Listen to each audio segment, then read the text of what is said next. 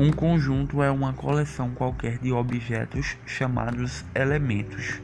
Podemos representar um conjunto colocando seus elementos entre chaves e separados por vírgula. Por exemplo, o conjunto B dos números primos. B é igual abre chaves 2, 3, 5, 7, 11, 13, reticências, fecha chaves.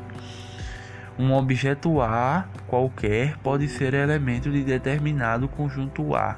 Nesse caso, dizemos que A, A, no caso, o elemento A pertence ao conjunto A. Caso contrário, dizemos que o objeto A, o elemento A, não pertence ao conjunto A.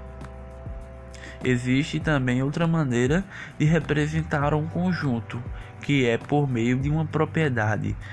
Por exemplo, a propriedade P, que diz que um número x é um número natural ímpar, ou a propriedade C, que diz que x é um número natural que satisfaz a condição de que x é maior que 5.